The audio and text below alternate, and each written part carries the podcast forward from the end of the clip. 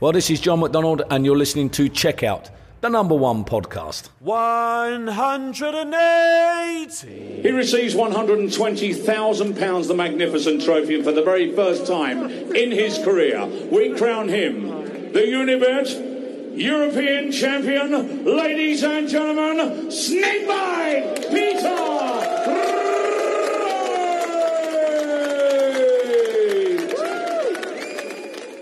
Peter Wright holt den Titel bei der European Championship, ist somit jetzt amtierender Welt- und Europameister und das vollkommen verdient nach überzeugender Leistung in Oberhausen. Ihr habt gehört die Siegerehrung von Snakebite bei den Kollegen von PDC TV und jetzt reden wir über die vier Tage Darts EM und schauen voraus natürlich auch auf den World Cup of Darts, der am kommenden Wochenende in Salzburg stattfindet.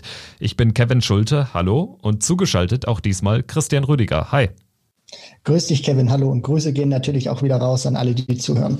Peter Wright gewinnt das Finale von Oberhausen mit 11 zu 4 gegen James Wade. Den Titel hat er für meine Begriffe ja eher woanders gewonnen im Verlauf dieser, dieser vier Tage, denn äh, im Finale war The Machine jetzt nicht der gewohnt eklige Gegner, weil A, Peter Wright auch sehr souverän agiert hat, weil da ja das Doppel auch äh, grundsätzlich ganz gut funktioniert hat und weil Peter, äh, weil, weil James Wade dann auch am Ende, glaube ich, so ab dem 8-4, spätestens ab dem 9-4 auch gar nicht mehr daran geglaubt hat, das Spiel noch drehen zu können. Wie hast du es gesehen?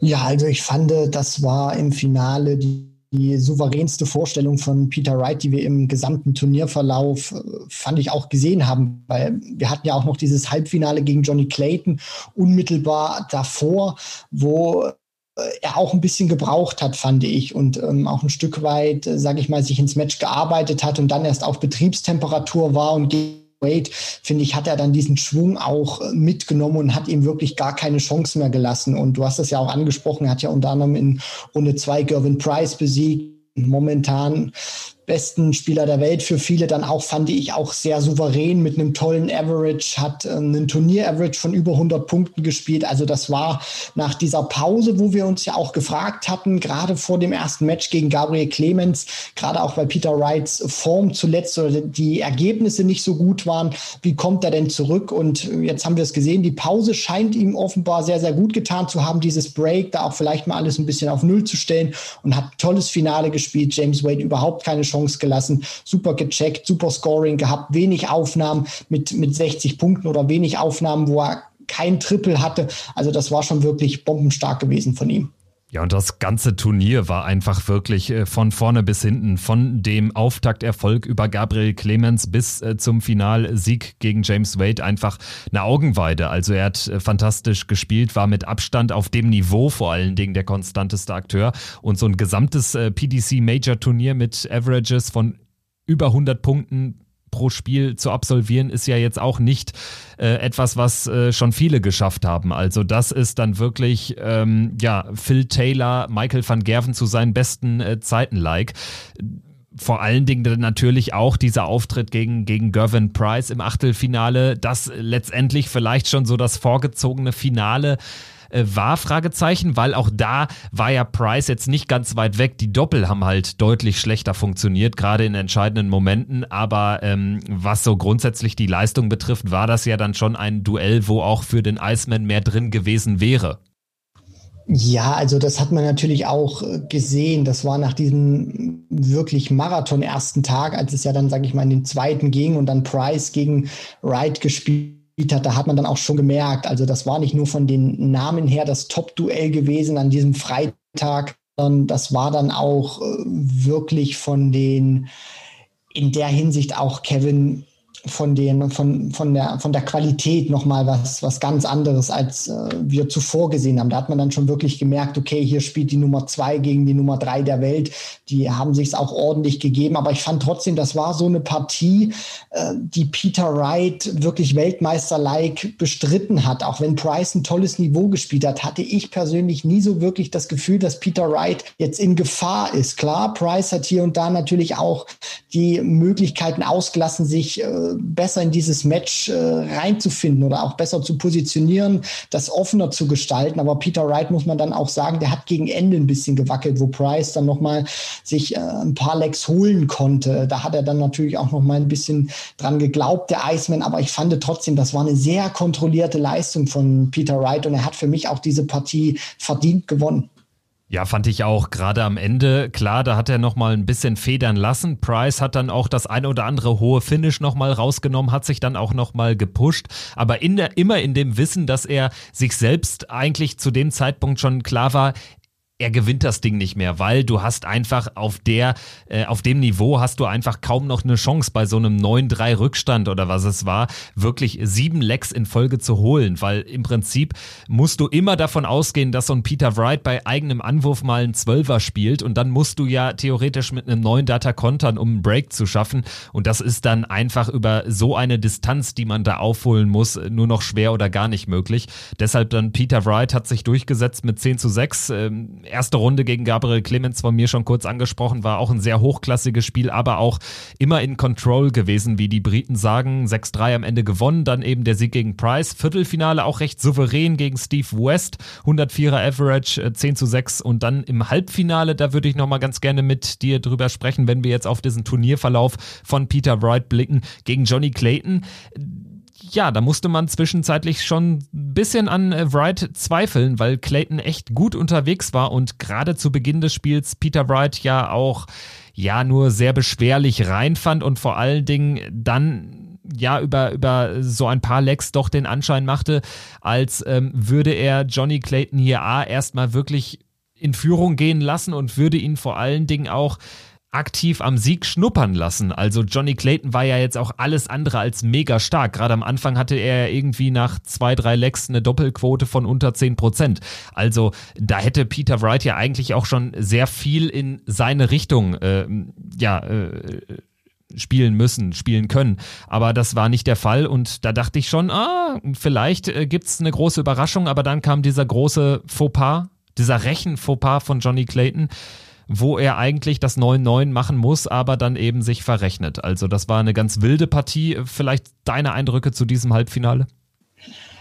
Ja, also Peter Wright, da gebe ich dir vollkommen recht, kam sehr beschwerlich in die Partie hinein. Da hat der Motor am Anfang wirklich ganz schön gestottert und ähm, das hat sich eigentlich für mich auch bis zur zweiten Session gezogen. Also als er dann mit diesem 4 zu 6 Rückstand in die Pause ging und danach, finde ich, wurde er auch besser. Also da hat man dann auch gemerkt, okay, der hat jetzt ein bisschen Temperatur bekommen, Peter Wright. Der wurde für mich auch im Scoring besser. Also das ist für mich auch bei Snakebite Peter Wright so die große Stärke. Wenn der wirklich auf Spur ist, dass der ganz wenig Aufnahmen hat, wo er dann wirklich kein Triple wirft. Also das war dann auch wirklich ganz wenige 60er Aufnahmen, oftmals 197, 91, 96. Also er hat es wirklich immer wieder geschafft, zumindest ein Triple in die Aufnahme reinzubekommen und hat dann natürlich auch sein Powerscoring gefunden, seine große Stärke, viele 140er zu werfen, den Druck immer wieder hochzuhalten auf Johnny Clayton und ja, dann kam natürlich Fauxpas im 18. Leck, den du angesprochen hast, bei 111 Punkten Johnny Clayton trifft den ersten Dart, Triple 20, 51 Rest.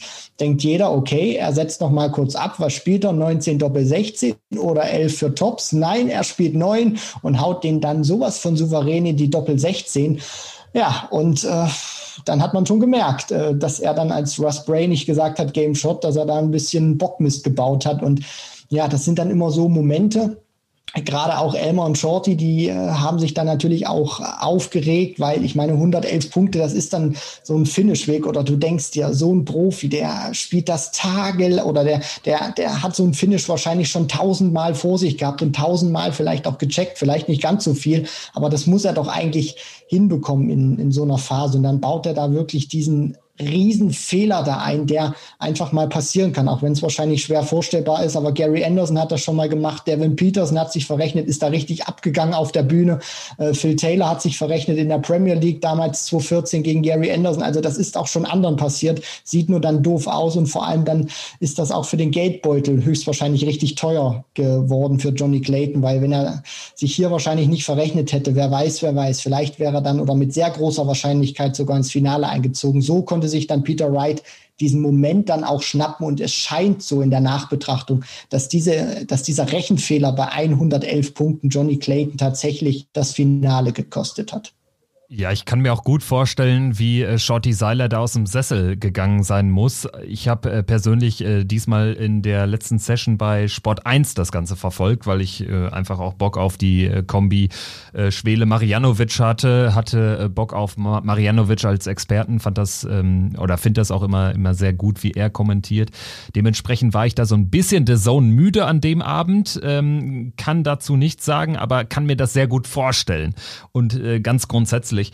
Ähm, ich muss auch sagen, das ist natürlich insofern krass, weil wie oft passiert das diesen Profis, äh, wenn die nicht José de Sousa oder José de Sousa heißen, eigentlich ja fast nie. Und vor allen Dingen in so einer Situation ist es unfassbar bitter. Johnny Clayton ist jetzt auch keiner wie äh, Jermaine Vatimena oder so, die so schnell werfen oder Ricky Evans, ähm, dass die Kamera kaum hinterherkommt. Also du hast es ja angesprochen, er nimmt sich ja dann auch nochmal die Zeit, wie das dann so klassisch ist bei so einem High Finish in so einer wichtigen wichtigen Phase. Du äh, triffst den direkt mit dem ersten Darts, äh, Dart das erforderliche Triple und dann, ähm, ja, Stil echt einfach auch die Doppel 16 sofort versenkt. Also unfassbar bitter und man hat es ihm angemerkt, dass in dem Moment im Prinzip das Spiel verloren war. Peter Wright konnte das dann ausnutzen und auch das folgende Leg gewinnen. War dann eben im Finale und hatte dann eigentlich so den, den klassischen European Tour Nachteil nämlich 20 Minuten Pause klassischerweise zwischen dem zweiten Halbfinale und dem Endspiel. Und wir haben ja schon häufig auch hier im Podcast drüber gesprochen, dass in der Regel derjenige, der da mit dieser kurzen Pause dann ans Oki tritt, nicht gerade im Vorteil ist. Das äh, war jetzt aber ganz anders. Also Peter Wright hat den Schwung aus den letzten Minuten des Clayton-Matches dann mitnehmen können und hat äh, James Wade dann äh, wirklich klar dominiert. Hattest du den Gedanken auch, dass vielleicht Wright einen kleinen Nachteil hätte? Puh, das ist tatsächlich eine sehr gute Frage, Kevin. Also ich hatte mich mit dieser Thematik wirklich nicht so beschäftigt, weil ich auch nicht den Eindruck hatte, dass es Peter Wright äh, jetzt von der Fitness oder auch von der Konzentration her irgendwie beeinflussen würde. Ich dachte mir, okay, ähm, der nimmt jetzt diesen Schwung auch einfach mit, den er jetzt von, von diesem Match hatte gegen Johnny Clayton. Weil Peter Wright ist ja auch einer, ich finde, dem macht dieser Modus auch nicht so viel aus, ähm, ob der jetzt äh, 20 Minuten später nochmal so ein Match über Best of 21 Legs spielen muss. Ich glaube, das, das macht ihm einfach nichts aus, auch wenn er mittlerweile 50 Jahre alt ist.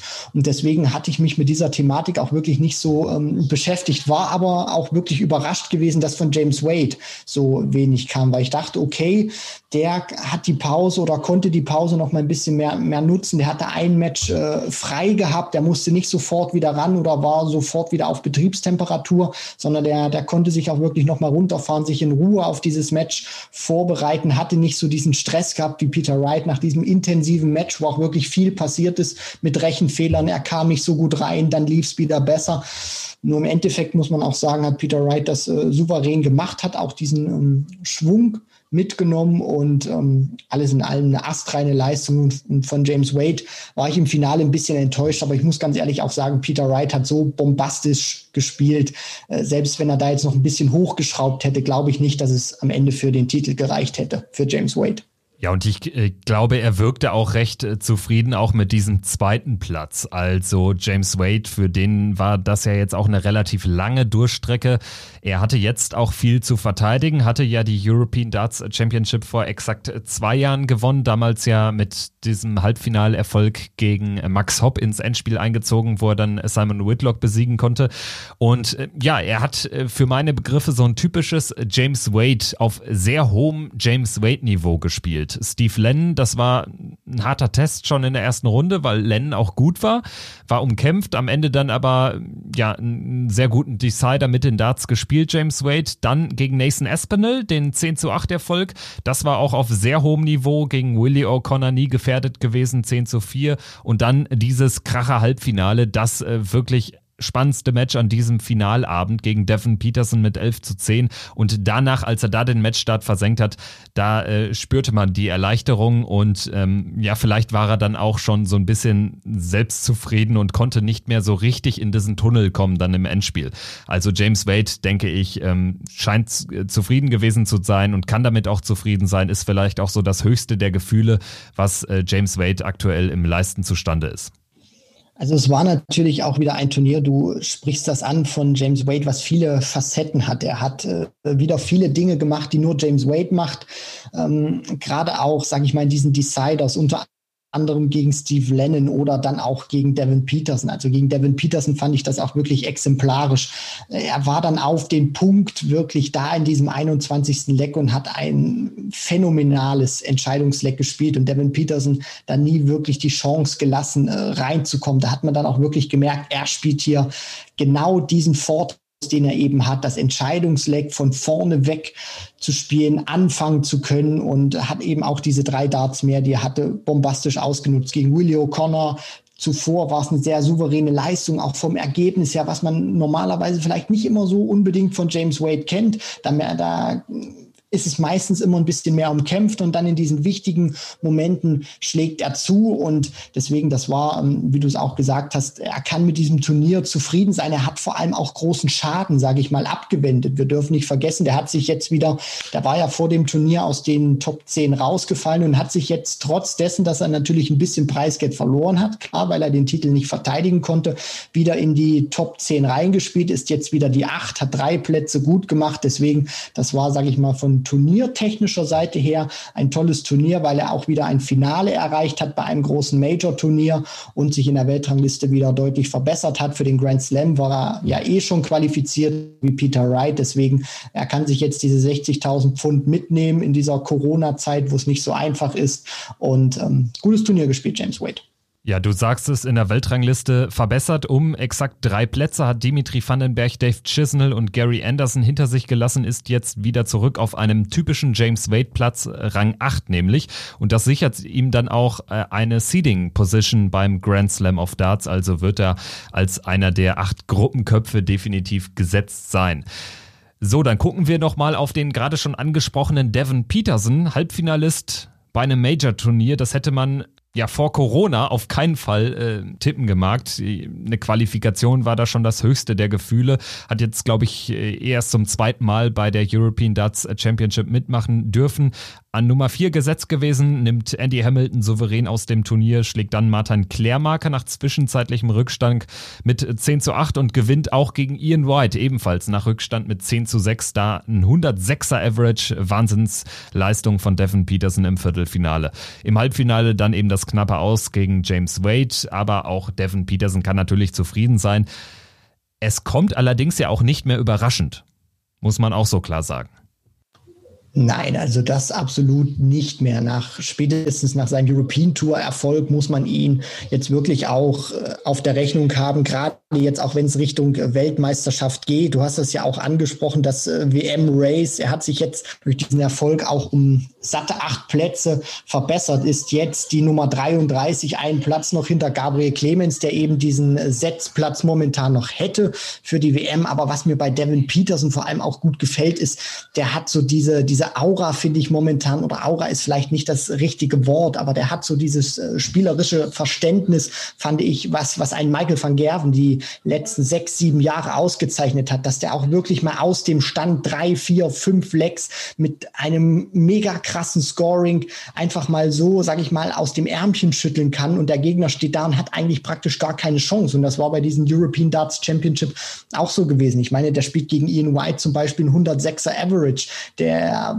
höchste Turnier-Average war das ja auch, den er da äh, ans Board gezaubert hat. Also der kann wirklich mega gut scoren und der spielt auch wirklich Legs mit einer teilweise sehr großen Lockerheit, wo ich mir denke, wo nimmt der Kerl das her? Also der war ja praktisch vor dem Lockdown nicht wirklich existent gewesen in der Hinsicht. Der hat nie eine große Rolle gespielt bei den, bei den Turnieren, kam bei der WM klar, auch schon mal ins Viertelfinale, aber das waren so wirklich so die einzigen Erscheinungen, die man da von Devin Peterson hat. Und jetzt ist der African Warrior wirklich ein ernstzunehmender Konkurrent für große Titel, auch bei Major-Turnieren. Das hat er gezeigt ähm, jetzt und hat das auch, finde ich, mit dieser Halbfinalteilnahme nochmal äh, bestätigt, dass dieser European Tour Erfolg eben kein Ausrutscher war. Und ich bin wirklich gespannt, wie es jetzt auch bei den Players Championship Finals unter anderem ja dann, dann noch weitergeht. Das ist ja so dieser, dieses äh, große Major oder das, das, das, das Warm-up nenne ich es dann immer auch mal für, für Devin Peterson beim, beim World Cup unter anderem.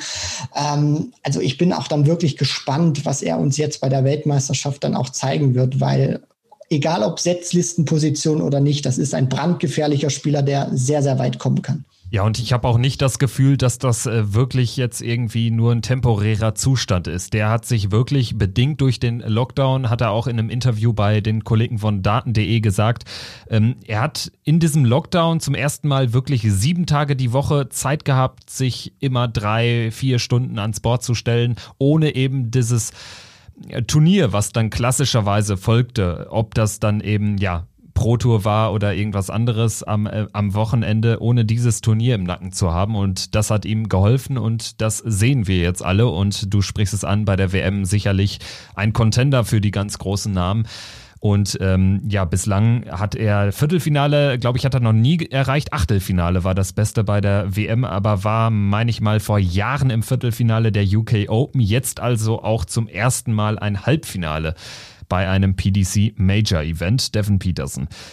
Wir sprechen dann jetzt noch über einen weiteren Mann, der ja vielleicht im Einklang steht mit Devin Peterson, was ja den Überraschungsfaktor in diesem Jahr betrifft. Dirk van Dijvenbode hat sich die Tourkarte erst in diesem Jahr zurückgeholt und den hatte wirklich keiner auf der Rechnung. Wir müssen jetzt nicht äh, die World Grand Prix Ehren äh, nochmal hervorholen. Da wissen wir alle, ist er ins Finale gekommen. Auch jetzt wieder ein starkes Turnier. Viertelfinaleinzug Whitewash 6-0 gegen Danny Noppert in Runde 1. Dann ein starker 10-8 Erfolg gerade am Ende gegen einen da wirklich auch indiskutablen Michael Smith, der sich auch wieder den ja selbst geschlagen hat, fand ich. Im Viertelfinale dann allerdings Dirk van Dijvenbode ähnlich unterwegs. Da fand ich ihn etwas zu verkrampft. Da hat er so gespielt, wie er nach dem verlorenen Finale beim Grand Prix gesprochen hat, fand ich. Einfach zu verkrampft und ähm, hatte da die Lockerheit vermissen lassen, denn gegen Johnny Clayton, der in dem Abend auch nicht alles in Grund und Boden geworfen hat, wäre mehr drin gewesen. So steht da am Ende eine klare 10-4-Klatsche. Ähm, deine, deine Eindrücke zu Dirk van Dijvenbode? Ja, sehr gerne natürlich, Kevin. Bevor äh, ich zu Dirk van Dijvenbode spreche, natürlich noch mal ganz kurz mit Devin Peterson eine Runde zurück. Der hatte bei der WM 2019 unter anderem das Achtelfinale erreicht. Das war das höchste der Gefühle. Bis eben jetzt European Darts Championship, nur um das richtig zu stellen. Ja, und Dirk van Dijvenbode, ähm, da hatten wir uns natürlich auch gefragt im Vorfeld des Turniers, kann er diesen World Grand Prix oder kann er diese Finalteilnahme beim World Grand Prix bestätigen? Und das hat er jetzt gemacht. Also Viertelfinale, tolles Turnier, hat gezeigt, das ist kein Danny Noppert mit 6 zu 0 geschlagen. Also selbst wenn man auf einen Sieg von Dirk van Dijvenbode getippt hätte, äh, ich glaube, wir hätten da nicht 6 zu 0 getippt. Also das äh, sprach auch schon, ähm, Bände hat natürlich auch immer ein Stück weit mit, mit beiden Spielern zu tun, klar. Aber am Ende musst du dann auch so eine Partie erstmal 6 zu 0 gewinnen. Und was du eben angesprochen hast, diese Verkrampftheit, die er da so an den Tag gelegt hat gegen Johnny Clayton oder dein Eindruck, was mir bei Dirk van Dijvenbode gefällt, der ist natürlich eine Erscheinung. Das äh, hat man nicht nur beim World Grand Prix gesehen, sondern kennt man natürlich auch aufgrund seiner äh, ja, äh, Walk-on-Musik und aufgrund seines äh, Walk-on-Stils, den er da auch pflegt das ist ein Spieler, der mir sehr gut gefällt, weil er mit sehr viel Herz spielt. Also alles, was der auf der Bühne zeigt,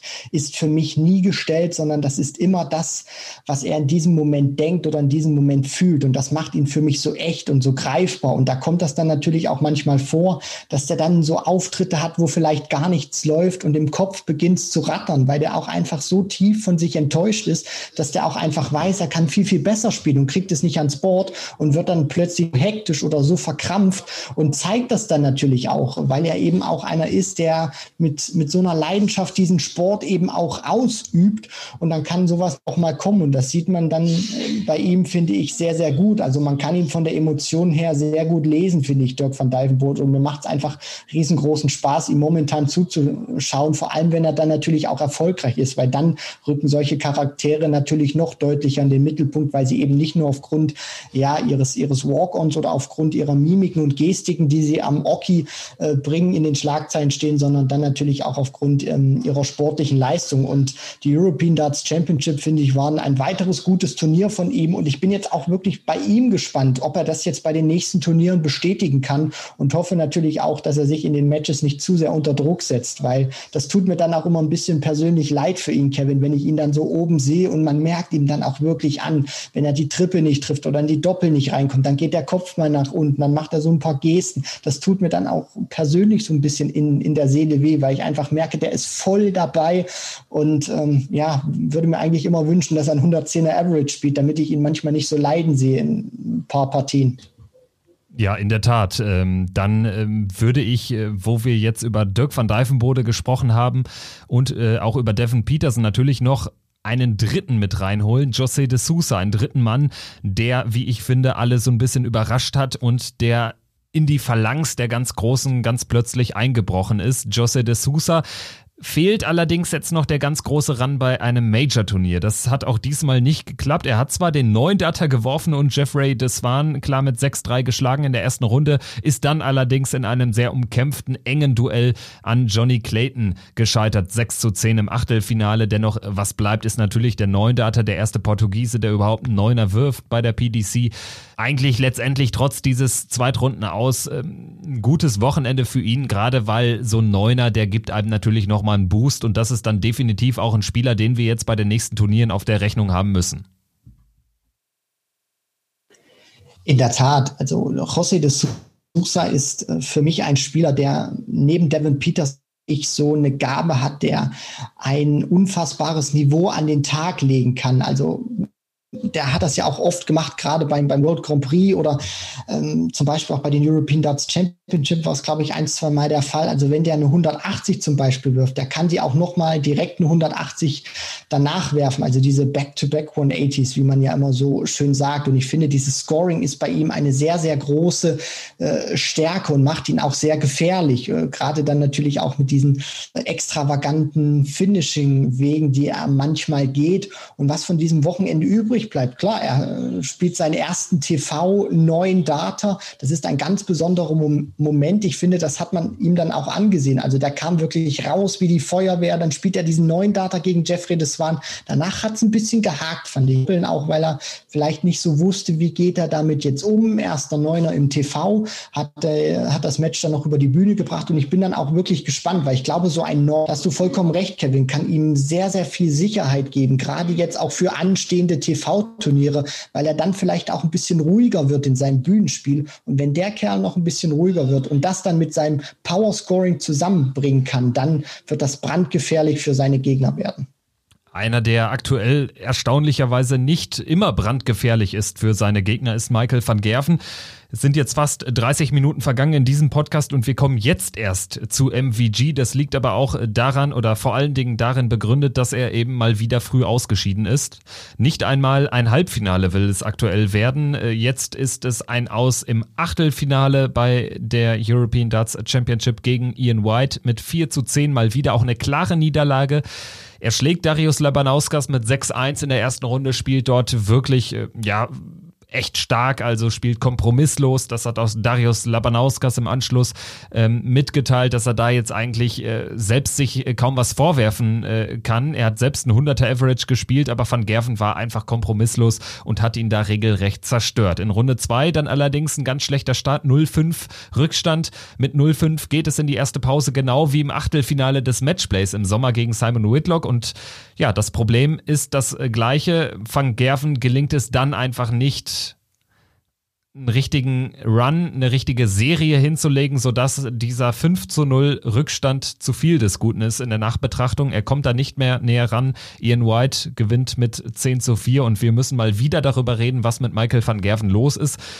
Es fällt schon so ein bisschen auf, dass er häufig ein richtig starkes Spiel hat und dann im darauffolgenden Spiel doch ein bisschen abbaut, auch wenn er jetzt gar nicht so schlecht war. Aber er hat dann einfach wieder keinerlei Momente, wichtige Momente genutzt und Ian White war einfach dann auch sehr kompromisslos auf die Doppelfelder, gerade so in der ersten Session der Partie. Ja, also was bei Michael van Gerven auffällt, ist, du hast das ja angesprochen, mal eine gute Partie, dann wieder eine schlechte. Also das, was ihn über Jahre ausgezeichnet hat, diese brutale Konstanz bei mehreren Turnieren hintereinander oder dass er ein Turnier wirklich auf dem konstant hohen selben Niveau durchziehen konnte, das hat er momentan nicht. Und was mir bei Van Gerven auch auffällt, neben dieser Konstanz ist vor allem auch diese, diese Dominanz. Also er hat diese Bulldozer-Mentalität, finde ich nicht mehr, wo er den Gegner wirklich komplett überrollt und dann auch mal wirklich so einen 0-5 Rückstand auch mal in fünf bis zehn Minuten wieder zu einem 5-5 bringen kann. Das, das hat der Kerl momentan einfach nicht. Vor allem auch, finde ich, weil ihm diese wichtigen Momente abhanden kommen. Das hat man ja auch gesehen. Du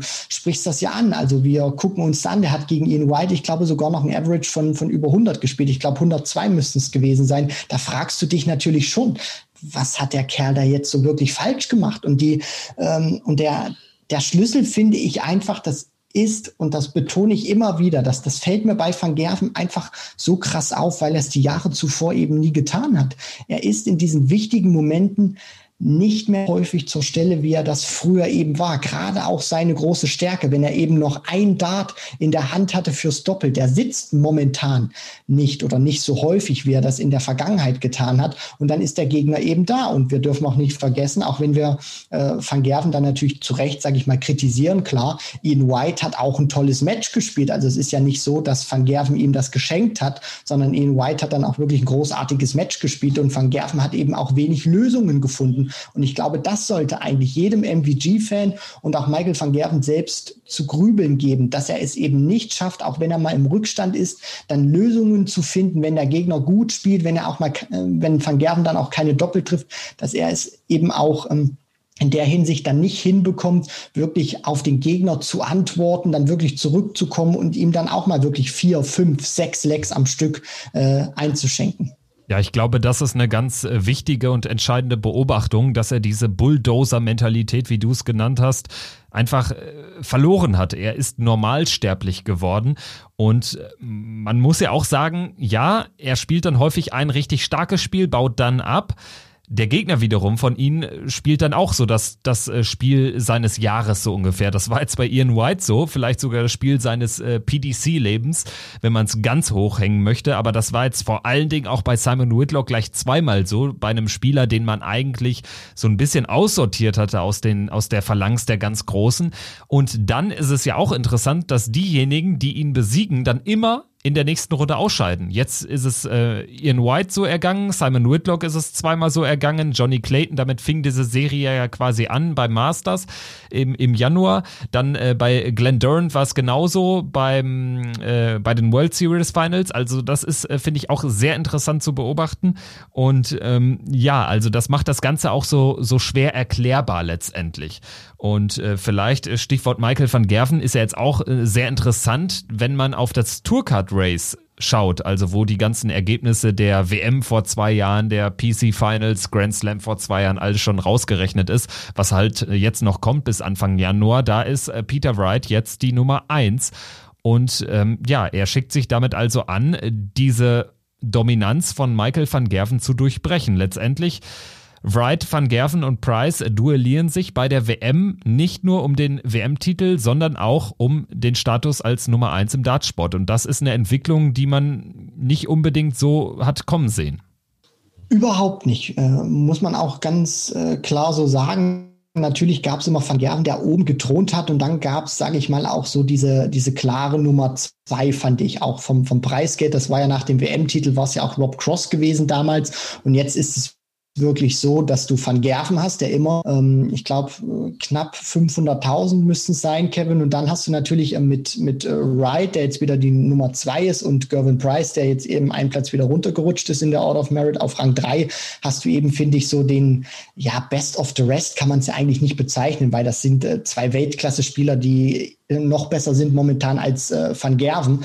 Und dann hast du eben dann erst, sage ich mal, kommt dann eben erst mit so knapp äh, 500.000 Pfund, kommt dann eben dann auch erst der, der Bully Boy. Also wenn man es mal wirklich aufdröselt, Peter Wright steht momentan bei 984.000, Price bei, äh, bei 897.500 und dann kommt eine Riesenlücke. Der Bully Boy dann auf Platz 4 mit 557.250 Pfund und du sprichst das an. Das klingt natürlich alles noch sehr komfortabel. Peter Wright knapp 500.000 Pfund Rückstand. Wir dürfen aber nicht vergessen, der Titel von vor zwei Jahren, den Van Gerven ja bei der WM gewonnen hat, der fällt ja dann eben raus und da fällt natürlich auch saftiges Preisgeld raus. Peter Wright war 2019 bei der WM nicht gut. Gervin Price ist an seinem Auftaktmatch damals ge gescheitert an Nathan Aspinall. Das heißt, wenn Wright oder Van Gerven sich den WM-Titel holen, dann ist derjenige auch, der ihn gewinnt, also entweder Peter Wright oder Gervin Price, dann die Nummer eins der Welt und Van Gerven selbst bei einer Finalteilnahme könnte dann nichts dagegen machen. Und das finde ich ist wirklich interessant, weil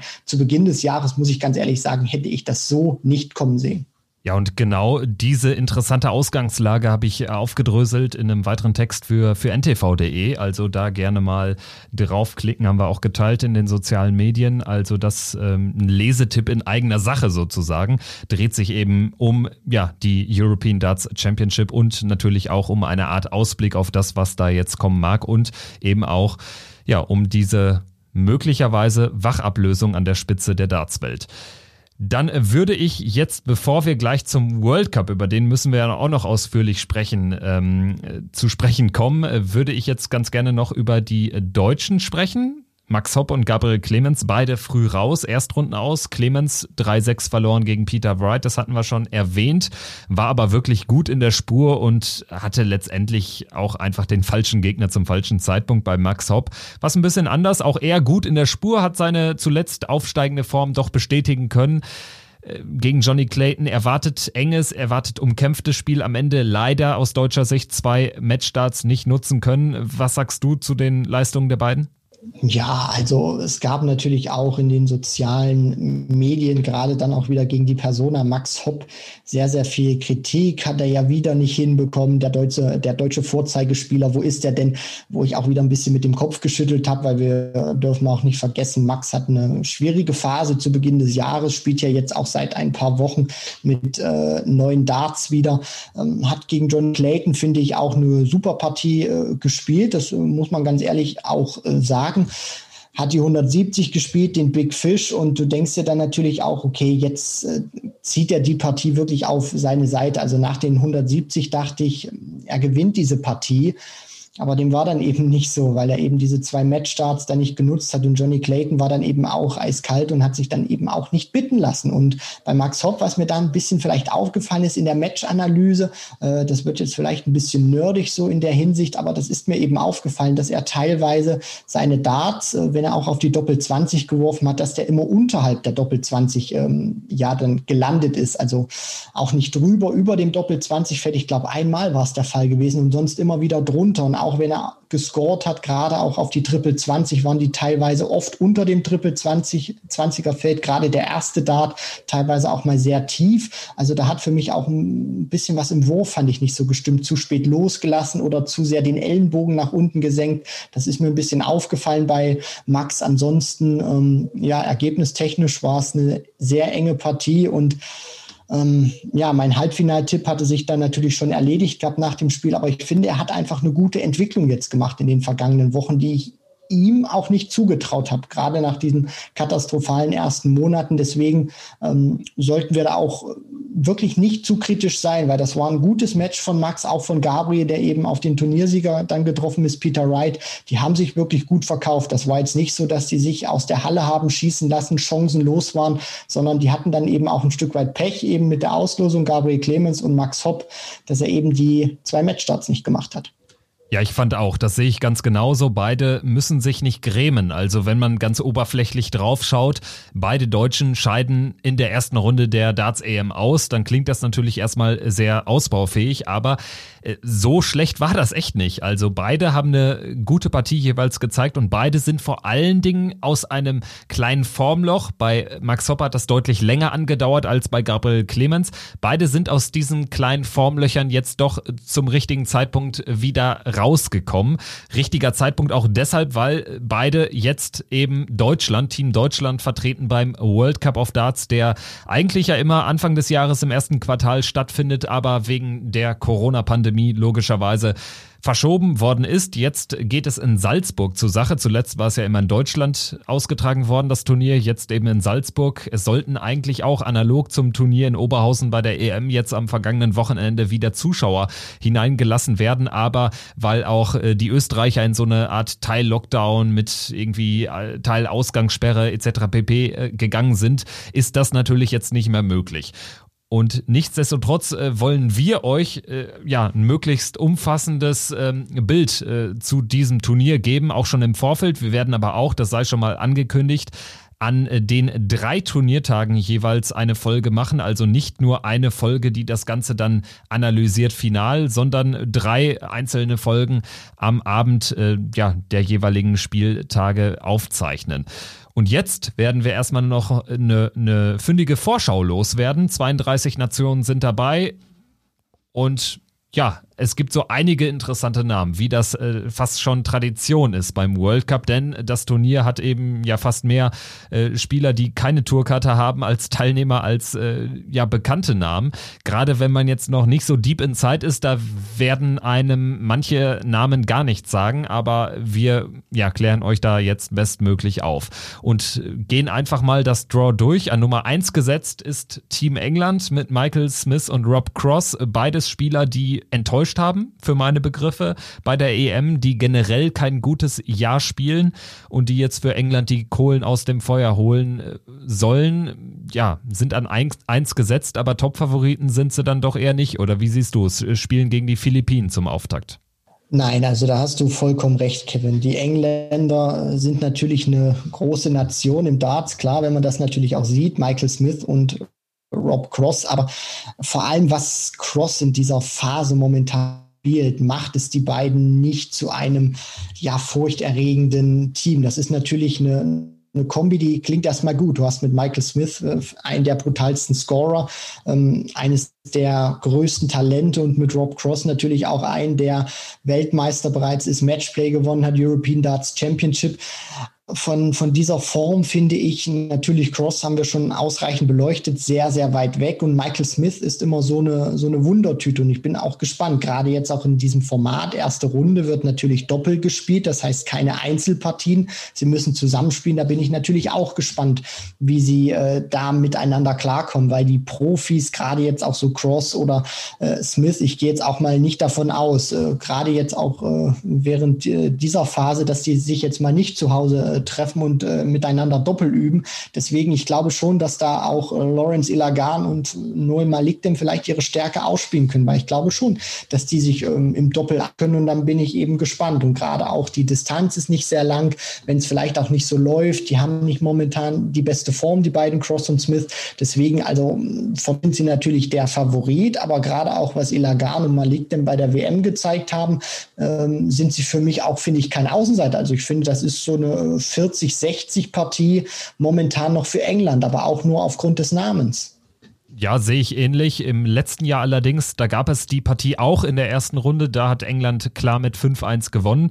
Aber ich sehe auch die Engländer durchaus gefährdet, weil äh, beide Spiele aktuell eine Art Wundertüte sind mit Tendenz eher zum Negativen. Und ähm, ja, wenn die Philippinen da ein vernünftiges Doppel an den Start bringen, und das können die beiden grundsätzlich, wenn sie eine gute Tagesform haben, dann ist da sicherlich was möglich. Die Frage, die man sich sicherlich stellen muss bei allen Überseeteams, wie verläuft das mit der Anreise bei den Philippinen? Gerade sah es jetzt auch lange Zeit so aus, als würden sie gar nicht reisen können. Jetzt äh, stand jetzt sind sie dann doch dabei. Aber äh, das ist sicherlich noch ein weiterer Stressfaktor, den man vielleicht mit einbeziehen muss. Aber schlussendlich sicherlich eine spannende Paarung. Der Sieger der Partie würde dann in der zweiten Runde auf Litauen oder Gibraltar treffen. Litauen, äh, angeführt natürlich von Darius Labanauskas, der mit Mindaugas Barauskas äh, spielt, der jetzt auch in diesem Jahr zum ersten Mal Eurotour-Erfahrung hat sammeln können. Und Litauen sicherlich Favorit gegen die beiden 18-Jährigen, Craig Giuliano und Justin Hewitt für Team Gibraltar, also kein Dyson Parody. Äh, ja, auch mal eine interessante Kombo und ich bin gespannt und ich erhoffe mir aus neutraler Sicht natürlich, dass die möglichst unbekümmert aufspielen werden, die beiden Teenager. Das wäre natürlich zu wünschen, gerade auch für die beiden, weil das wird äh, für sie eine komplett ungewohnte Situation werden. TV-Kameras, dann spielst du auch, ich gehe mal davon aus, die Bühne wird ein bisschen größer sein als jetzt bei den European Darts Championship.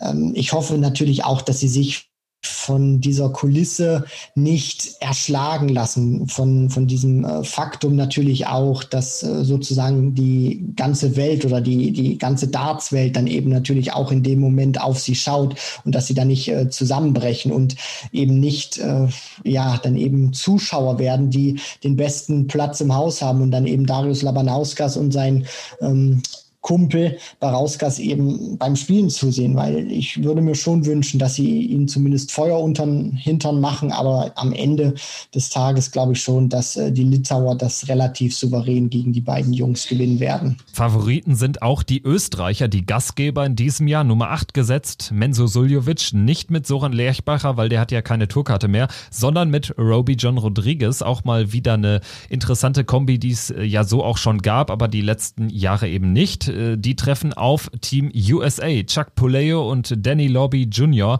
der Darren Young ersetzt, der sich eigentlich qualifiziert hatte, aber eben jetzt nicht reisen kann. Ja, Österreich Favorit. Das Duell gab es auch im letzten Jahr schon, da allerdings ein Zweitrunden-Match. Ich denke, im Doppel haben die Amerikaner da schon mehr Chancen. Gerade weil auch ein Heimvorteil, dadurch, dass überhaupt keine Zuschauer zugelassen sind, jetzt natürlich vollkommen fehlt für Österreich. Ja, die, die Frage, die ich mir natürlich auch stelle, ist, wie werden die Österreicher als Team agieren? Also ich finde immer so diese Kombination Suljovic, Lerchbacher, die wir ja auch hatten, schon, die hat mich nicht immer überzeugt beziehungsweise das hat für mich nicht so harmoniert, nicht so funktioniert, wie man sich das eigentlich vorstellen würde oder denken könnte. Deswegen hoffe ich natürlich auch, dass Roby und Mensur ähm, gut eingespielt, vor allem auch als Team agieren, dass Menso vor allem auch ähm, versteht, weil ich glaube, das ist auch immer so ein kleiner Faktor, der bei Menso im Kopf ist. Er ist eben der Star dieses Teams, dass er eben nicht denkt, okay, ich muss äh, von Beginn an ähm, meine Nation praktisch alleine schonen. Roby ist äh, mit dabei, der kann auch super Dart spielen und ich hoffe vor allem auch, dass das Menso sich da nicht so diesen Druck macht und äh, denkt, er muss jetzt die Kohlen wirklich aus dem Feuer holen, sondern auch, ähm, dass sie ein schönes, harmonisches äh, Teamverhältnis dahin bekommen und auch eine gute Teamleistung zeigen. Denn individuell wird es nicht funktionieren. Du kannst diese, dieses Doppel eigentlich nicht im Alleingang gewinnen, sondern du brauchst die Hilfe deines Partners.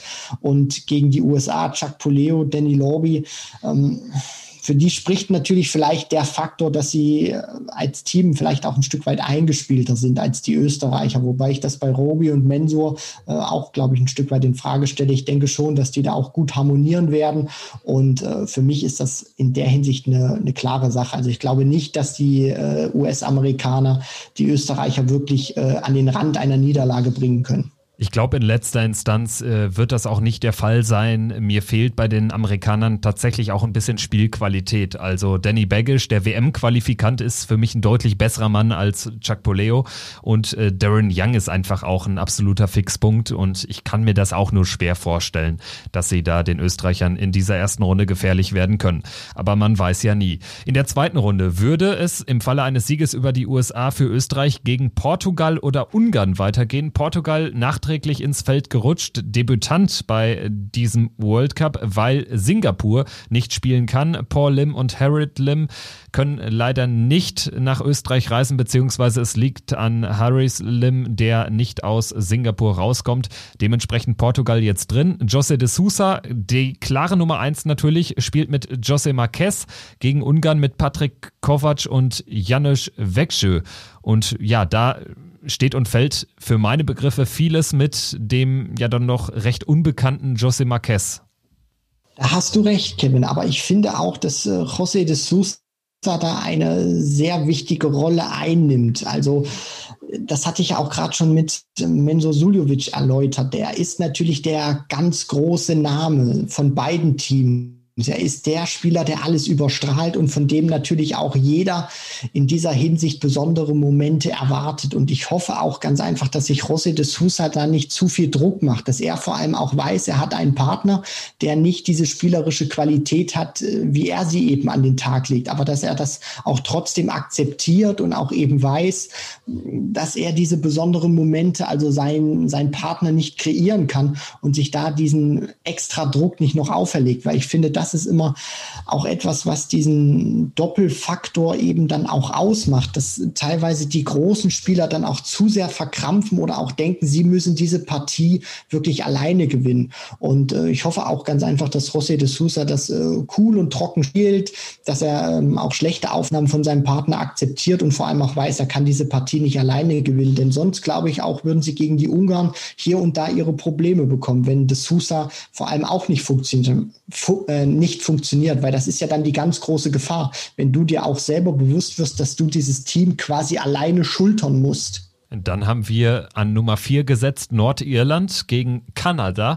Sehr interessante Begegnung für meine Begriffe, gerade weil Daryl Gurney und Brandon Dolan als Team Nordirland in den vergangenen Jahren auch immer für ein frühes Aus gut waren. Zuletzt ja an Südafrika gescheitert und die hatten jetzt auch keine, keine tödliche Kombination da mit Devin Peterson und vor allen Dingen seinem damaligen Partner Vernon Bowers. Also letztendlich äh, sehe ich da die Nordiren auch stark gefährdet, gegen Kanada rauszugehen, weil ich äh, traue Jeff Smith und Matt Campbell da echt einiges zu. Also Jeff Smith ist ein klasse Spieler, das hat er jetzt auch schon in äh, seinem ersten Jahr auf der Tour bewiesen und Matt Campbell ist auch gar nicht so schlecht unterwegs gewesen bei der vergangenen WM, ist auch diesmal wieder für die Weltmeisterschaft qualifiziert. Also das ist äh, für mich ein völlig offenes Duell, wo ich sogar Stand jetzt gleich zu Kanada tendieren würde, weil Daryl Gurney auch keine wirklich guten Darts spielt aktuell.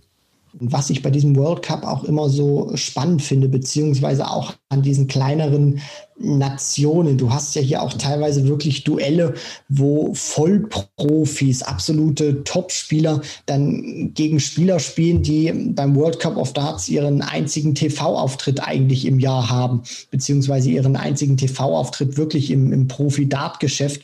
Und diese Jungs, finde ich, macht es dann auch einfach aus. Klar, Matt Campbell, der auch schon bei, bei der WM war, Jeff Smith, äh, brauchen wir nicht äh, drüber zu reden, Tourcard-Holder.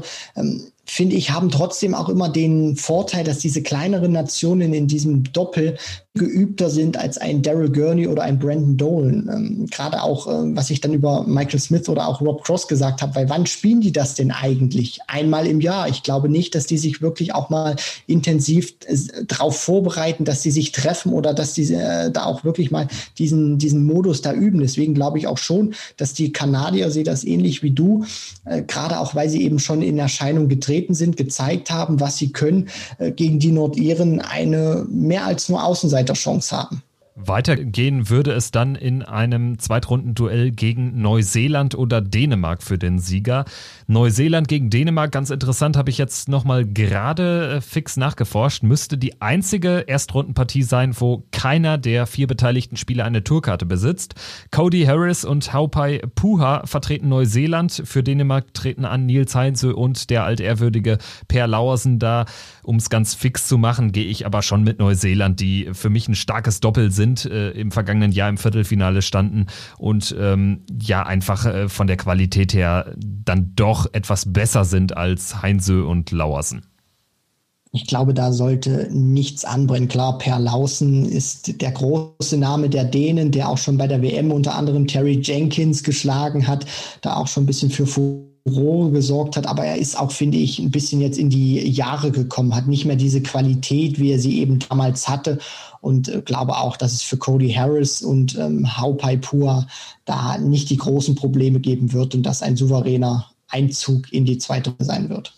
Sehr interessante Partie, äh, die dann folgt im Draw die Nummer 5 der Rangliste Belgien. Dimitri Vandenberg und Kim Heibrechts. Ein, ja, ein sehr konstant aufspielendes Doppel in den vergangenen Jahren. Immer eigentlich weit äh, gekommen in dem Turnier. Gewonnen haben sie es noch nicht. Das wollen sie ändern. Grundsätzlich ist das schon ein Geheimtipp für meine Begriffe.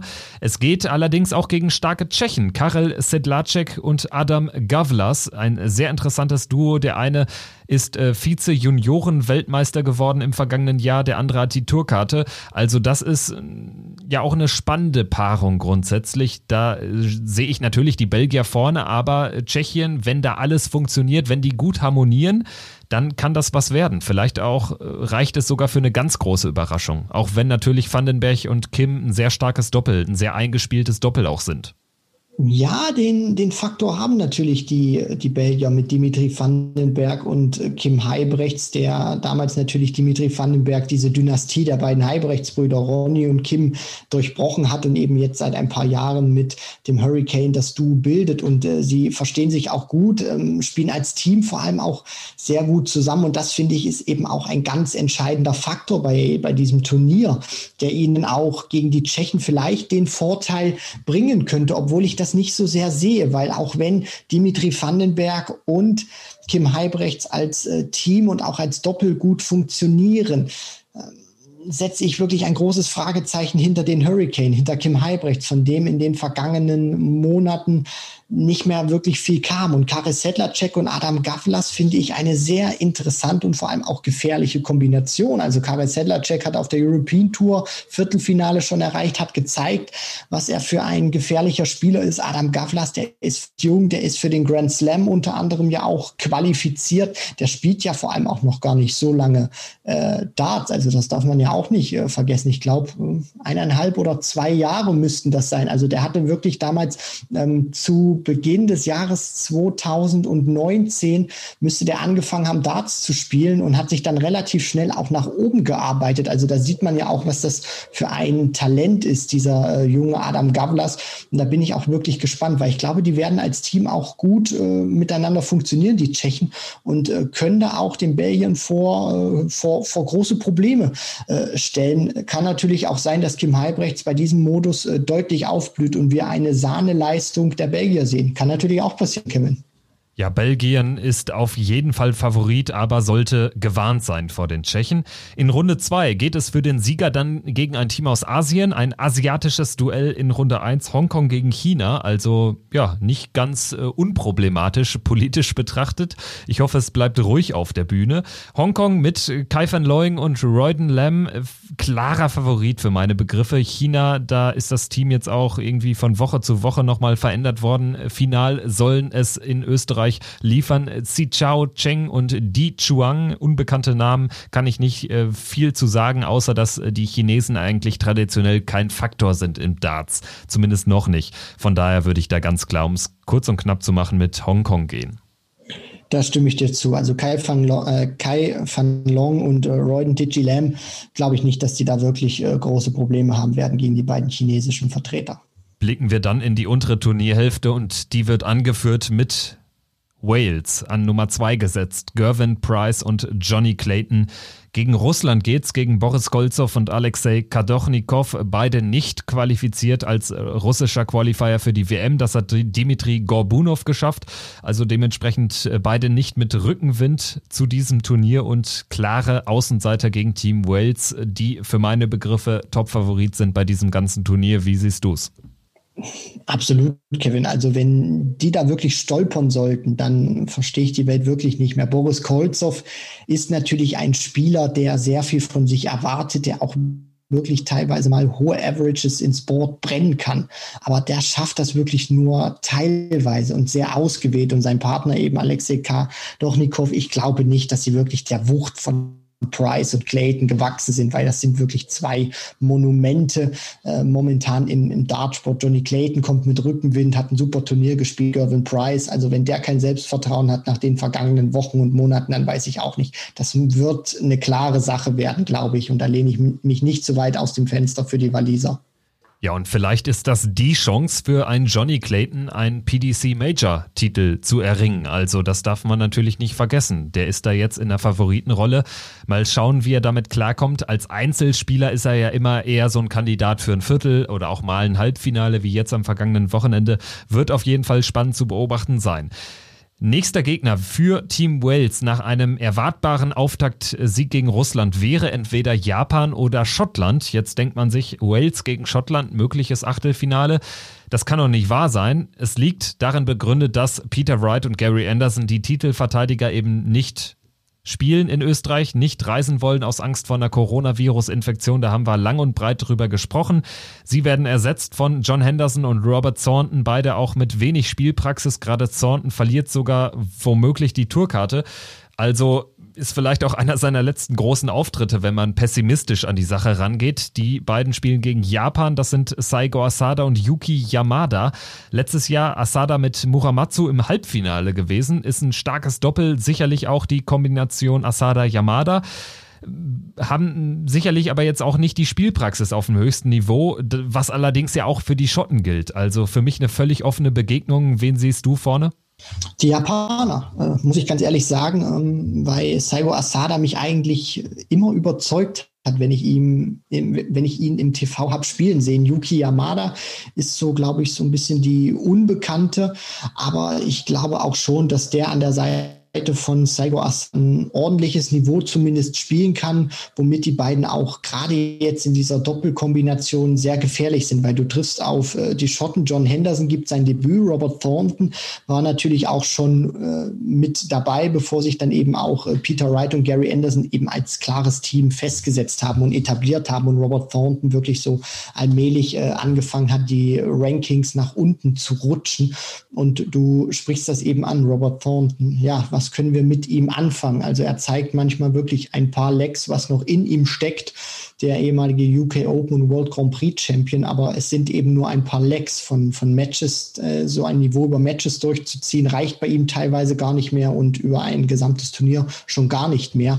Also ich bin wirklich äh, gespannt, wie er diese Chance äh, nutzt, ob wir auch wirklich ein gutes schottisches Team sehen werden. Ähm, aber ich glaube wirklich, dass es hier ähm, für die Japaner tatsächlich reichen wird gegen Henderson und Thornton. Dann gehen wir weiter im Draw an Nummer 7 gesetzt, Team Irland. Letztes Jahr, wir wissen es alle, im Finale gewesen. William O'Connor und Steve Lennon haben also unter Beweis gestellt, dass sie ein gutes Doppel abgeben können treffen allerdings auf eine sehr hohe Auftakthürde, namentlich Australien. Simon Whitlock, diesmal nicht mit Kyle Anderson, der seit längerem ja auch äh, nicht auf dem Circuit unterwegs ist und demnach von Damon Hatter ersetzt wird, ist jetzt allerdings auch keine Schwächung, glaube ich. Whitlock und Hatter, interessantes Doppel. Gegen Irland boah, sehe ich auch ehrlicherweise keinen Favoriten. Viel hängt da auch äh, ab äh, davon, wie die Australier zusammenspielen. Grundsätzlich sehe ich bei O'Connor, der jetzt auch das Viertelfinale erreicht hat in Oberhausen und bei Steve Len, der auch eine gute European Tour gespielt hat zuletzt, schon aufsteigende Tendenz, sodass sie vielleicht wieder eine Überraschung schaffen können und weit kommen können bei diesem Event. Absolut, Kevin. Also die haben ja auch im vergangenen Jahr im Halbfinale die Niederlande geschlagen. Klar, da war Raymond van Barneveld äh, nicht mehr mit äh, dabei, war dann Van Gerven und äh, Vatimena, aber trotzdem, sage ich mal, ein Team mit Michael van Gerven musst du dann eben auch erstmal schlagen und die haben da wirklich überragend gespielt, Willie O'Connor und Steve Lennon und für die war diese ähm, Finalteilnahme damals auch ein riesengroßer Erfolg und ich glaube auch, dass die äh, wissen, dass sie als Team wirklich äh, brandgefährlich sind und ich finde, dass das macht diesen World Cup of Darts eben auch aus, dass du mit O'Connor und Lennon zwei Spieler hast, die, finde ich, nie dieses absolute Weltklasse-Niveau erreichen werden. Also ich kann mir nicht vorstellen, dass ein Steve Lennon mal ein Top-10-Spieler wird oder ein Willie O'Connor oder äh, dass die auch mal wirklich Major-Turniere gewinnen. Das, das, das kann ich mir einfach nicht vorstellen. Aber ich finde dann auch, dass zwei solche soliden PDC-Spieler, wie wir sie eben mit Lennon und O'Connor haben, dass die als Kombination in einem Team Modus brandgefährlich sind. Und äh, Simon Whitlock und Damon Hatter, da bin ich auch äh, wirklich gespannt, wie die als Team auftreten, weil ich finde, gerade in der ersten Runde ist das elementar wichtig, wie du als Team auftrittst, auch wenn ich das jetzt zum dritten, vierten oder fünften Mal sage, aber es ist einfach wichtig, dass du als Team spielst und da sehe ich eben die, äh, die Kombination aus Willie O'Connor und Steve Lennon vorne, auch wenn natürlich äh, Whitlock aufsteigende Form hat. Damon Hatter gezeigt hat, er ist brandgefährlich, er kann Turniere gewinnen, aber ich sehe trotzdem im Teamgedanken, im Doppel, Willie O'Connor und Steve Lennon vorne. Generell ein sehr interessanter Bereich in diesem Draw, denn der Sieger dieser umkämpften Partie zwischen Irland und Australien trifft entweder auf Polen oder Südafrika. Und das ist insofern ein interessantes Erstrundenduell, weil die Polen mit Ratajski und die Südafrikaner mit Devin Peterson zwei sehr, sehr starke Spiele haben der zweite Mann aber jeweils doch deutlich abfällt. Wobei ich deshalb am Ende zu Polen tendiere, weil Christoph Kaczuk immerhin Tourcard-Holder ist. Ja, so einen gewissen Standard auf jeden Fall spielen kann. Das weiß ich eben bei Karl Gabriel, den man eigentlich nur durch Online-Darts kennt eben nicht als Partner von Devin Peterson. Und Devin Peterson hatte jetzt auch äh, zum Beispiel im vergangenen Jahr mit Vernon Bowers einen Mann, der wirklich sehr am struggeln war. Und ich befürchte das erneut. Man hat jetzt nämlich auch gesehen, Carl Gabriel bei diesem Qualifier, bei diesem African Qualifier am Wochenende auch früh ausgeschieden, irgendwie in der Runde der letzten 32 oder Runde der letzten 16.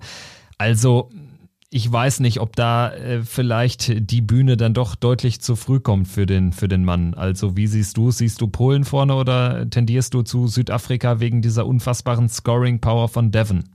Ähm, tendiere wirklich nicht zu den Südafrikanern und das hat nichts damit zu tun, äh, dass ich diese Scoring Power von Devin Peterson, sage ich mal, äh, vernachlässige, sondern ich glaube ganz einfach auch, dass Ratajski und Petersen, die werden natürlich für ihr Team die ganz klaren Anführer und Kapitäne sein und die werden auch, glaube ich, ein gewisses Niveau an den Tag legen. Für mich wird eben wichtig sein oder zu beobachten sein, Kczuk oder eben Gabriel. Wie wird dieser zweite Mann, der Polen, in dem Falle Kczuk oder bei Südafrika Gabriel performen? Wer von den beiden ein besseres Niveau an den Tag legen kann? Ich glaube, diese Nation wird auch gewinnen. Wenn Kczuk besser spielt als Gabriel, glaube ich, ich, dass Polen gewinnt. Wenn Gabriel besser spielt als Kaczuk, dann wird Südafrika gewinnen. Aber Stand jetzt sehe ich die Polen vorne.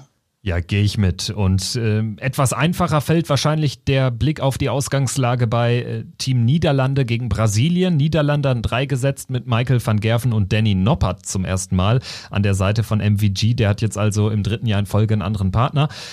Brasilien mit Diogo Portella und äh, Bruno Rangel. Ähm, ja, also das ist eigentlich eine klare Sache. Ich glaube auch, trotz dieses äh, kurzen Modus kann ich mir da schwer vorstellen, dass die Niederländer da viele Lecks abgeben.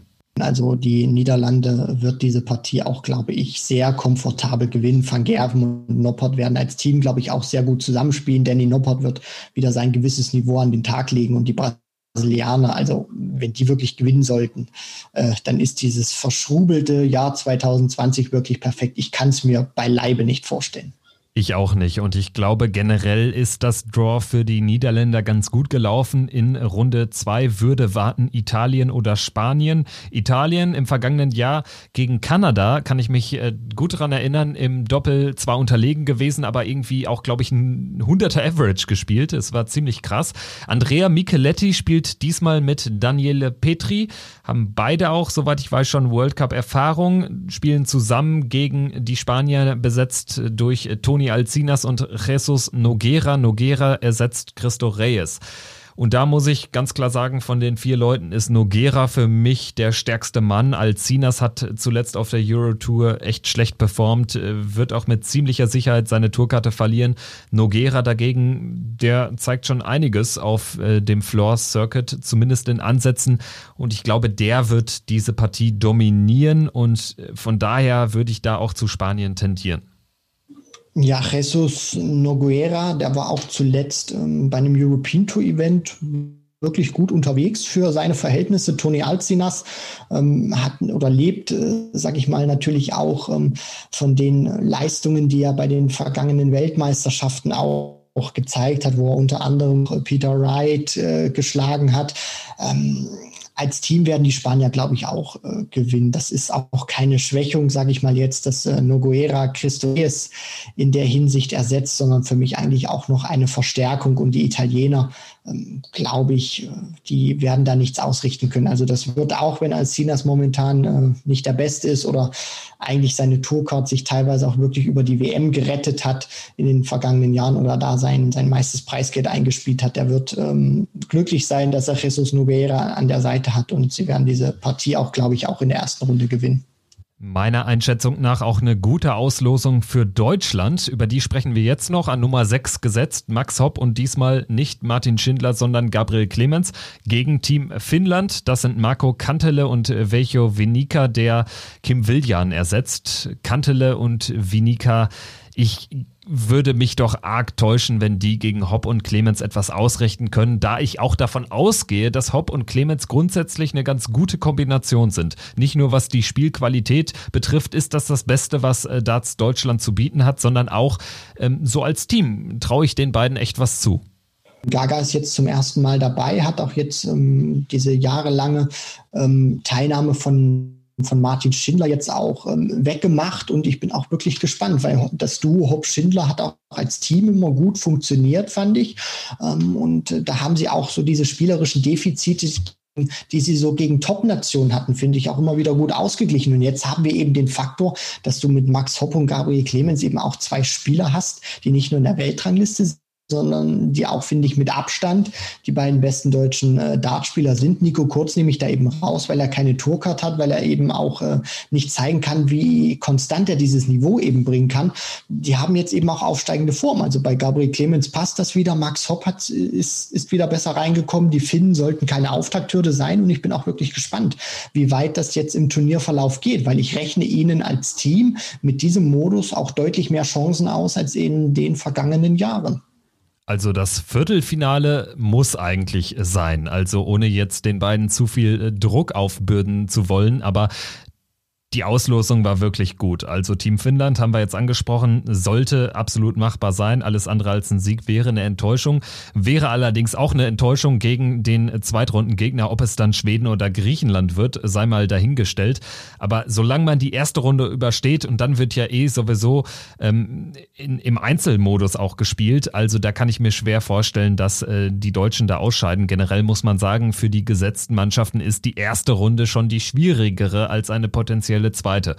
Äh, Deutschland würde eben treffen auf Schweden oder Griechenland. Die Schweden äh, besetzt durch Tourcard-Holder Dennis Nilsson, äh, ist Quatsch, Daniel Larsson, der mit Dennis Nilsson spielt. Ich vertausche die beiden immer, obwohl der eine total hemsärmlich schmal ist und der andere, ja, der Ex-Bodybuilder, wissen wir alle, Dennis Nilsson.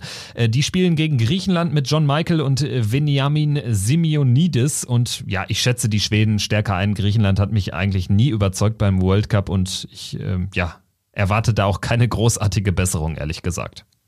Das glaube ich auch nicht. Also das Team der Griechen steht und fällt, finde ich, mit äh, The Deadly Rose, John Michael. Aber er wird diese Partie auch nicht alleine gewinnen. Das äh, glaube ich nicht. Dennis Nilsson, der hat auch mal auf der European Tour vor ein paar Jahren in Riesa und unter anderem war es ja auch gewesen, für Furore gesorgt, hatte auch äh, Daryl Gurney bezwungen. In der zweiten Runde war da auch wirklich richtig heiß gewesen. Daniel Larsson, Tourkarte, hast du angesprochen, ist der äh, beste Schwede, ähm, den es da gibt. Und äh, ich glaube auch einfach, dass die als Team zumindest gegen die Griechen keine Probleme haben sollten. Gegen Deutschland würden sie dann auch, glaube ich, für mich äh, krasser Außenseiter sein und hätten dann auch für mich keine Chance gegen Hopp und Clemens. Das war also der ziemlich ausführliche Blick auf den World Cup of Darts. Wer jetzt hier angelangt ist, der, ähm, ja, der hat alles richtig gemacht. Der ist jetzt bestens informiert und bestens ausgestattet, wissenstechnisch vor dem World Cup, der übrigens am Freitag beginnt mit der Partie Litauen gegen Gibraltar gegen 13 Uhr deutscher Zeit. Und ja, wir werden wie angekündigt uns dreimal melden. Einmal in der Nacht von Freitag auf Samstag, dann nach den Achtelfinals, Samstagabend also und natürlich auch nach dem Finaltag, der in zwei Sessions gespielt wird. So wird das Ganze laufen. Und ich würde sagen, äh, Christian, vielleicht ganz am Schluss noch ganz kurz äh, Halbfinaltipps. Das haben wir jetzt ja vor den Major-Turnieren hier mal eingeführt. Ich lege gerne vor, tippe auf Belass es bei den Engländern, die gegen Belgien spielen werden im Halbfinale und das andere Halbfinale bestreiten Wales und die Niederlande. Ist jetzt vielleicht nicht der extremste Tipp, aber ja, ich vertraue da tatsächlich den Doppelqualitäten der Belgier. Wales äh, sowieso Topfavorit und ja, ich, ich traue mich jetzt auch noch nicht dazu, Deutschland gegen die Niederlande gewinnen zu sehen. Also das wäre so mein Halbfinaltipp. Auch wenn natürlich Michael van Gerven nicht in der besten Form ist, glaube ich, würde diese Einzelpartie gegen Danny Noppert so ähm, ja das Entscheidungsspiel sein, weil ich glaube schon, dass sie im Doppel eine Chance hätten, mehr als nur eine Chance gegen Van Gerven und Noppert, die Deutschen. Ähm, ja, schwierig, Kevin. Also ich sage natürlich auch, geh da mit den Niederländern ähm, und dort werden sie dann treffen, sehr wahrscheinlich. Also ich kann es mir nicht anders vorstellen als auf Wales und dann gucken wir noch mal ein bisschen in die obere Hälfte. Das ist natürlich auch äh, ja schwierig. Ich könnte mir tatsächlich vorstellen, dass die Philippinen eine Überraschung sein und äh, ja, leg mich da mal auf die Philippinen fest und sage, sie spielen dann gegen die Belgier. Soweit, so gut. Also ein sehr offenes Turnier, vielleicht auch mit dem ein oder anderen ganz neuen Major-Sieger. Stichwort Johnny Clayton wäre der logische Tipp. Danny Noppert wäre natürlich auch ein Mann, der ähm, ja für den ein Finale nicht alltäglich ist, aber schon gar nicht ein Major-Sieg. Wir werden das Ganze analysieren, gewohnt, aktuell und äh, fachkundig. Und ähm, ja, wir hoffen, ihr hält, haltet uns die Treue, seid auch dann an drei Tagen World Cup mit dabei, wünschen euch ein schönes Turnier, bleibt zu Hause, bleibt gesund. Wir hören uns uns. Bis dahin. Tschüss.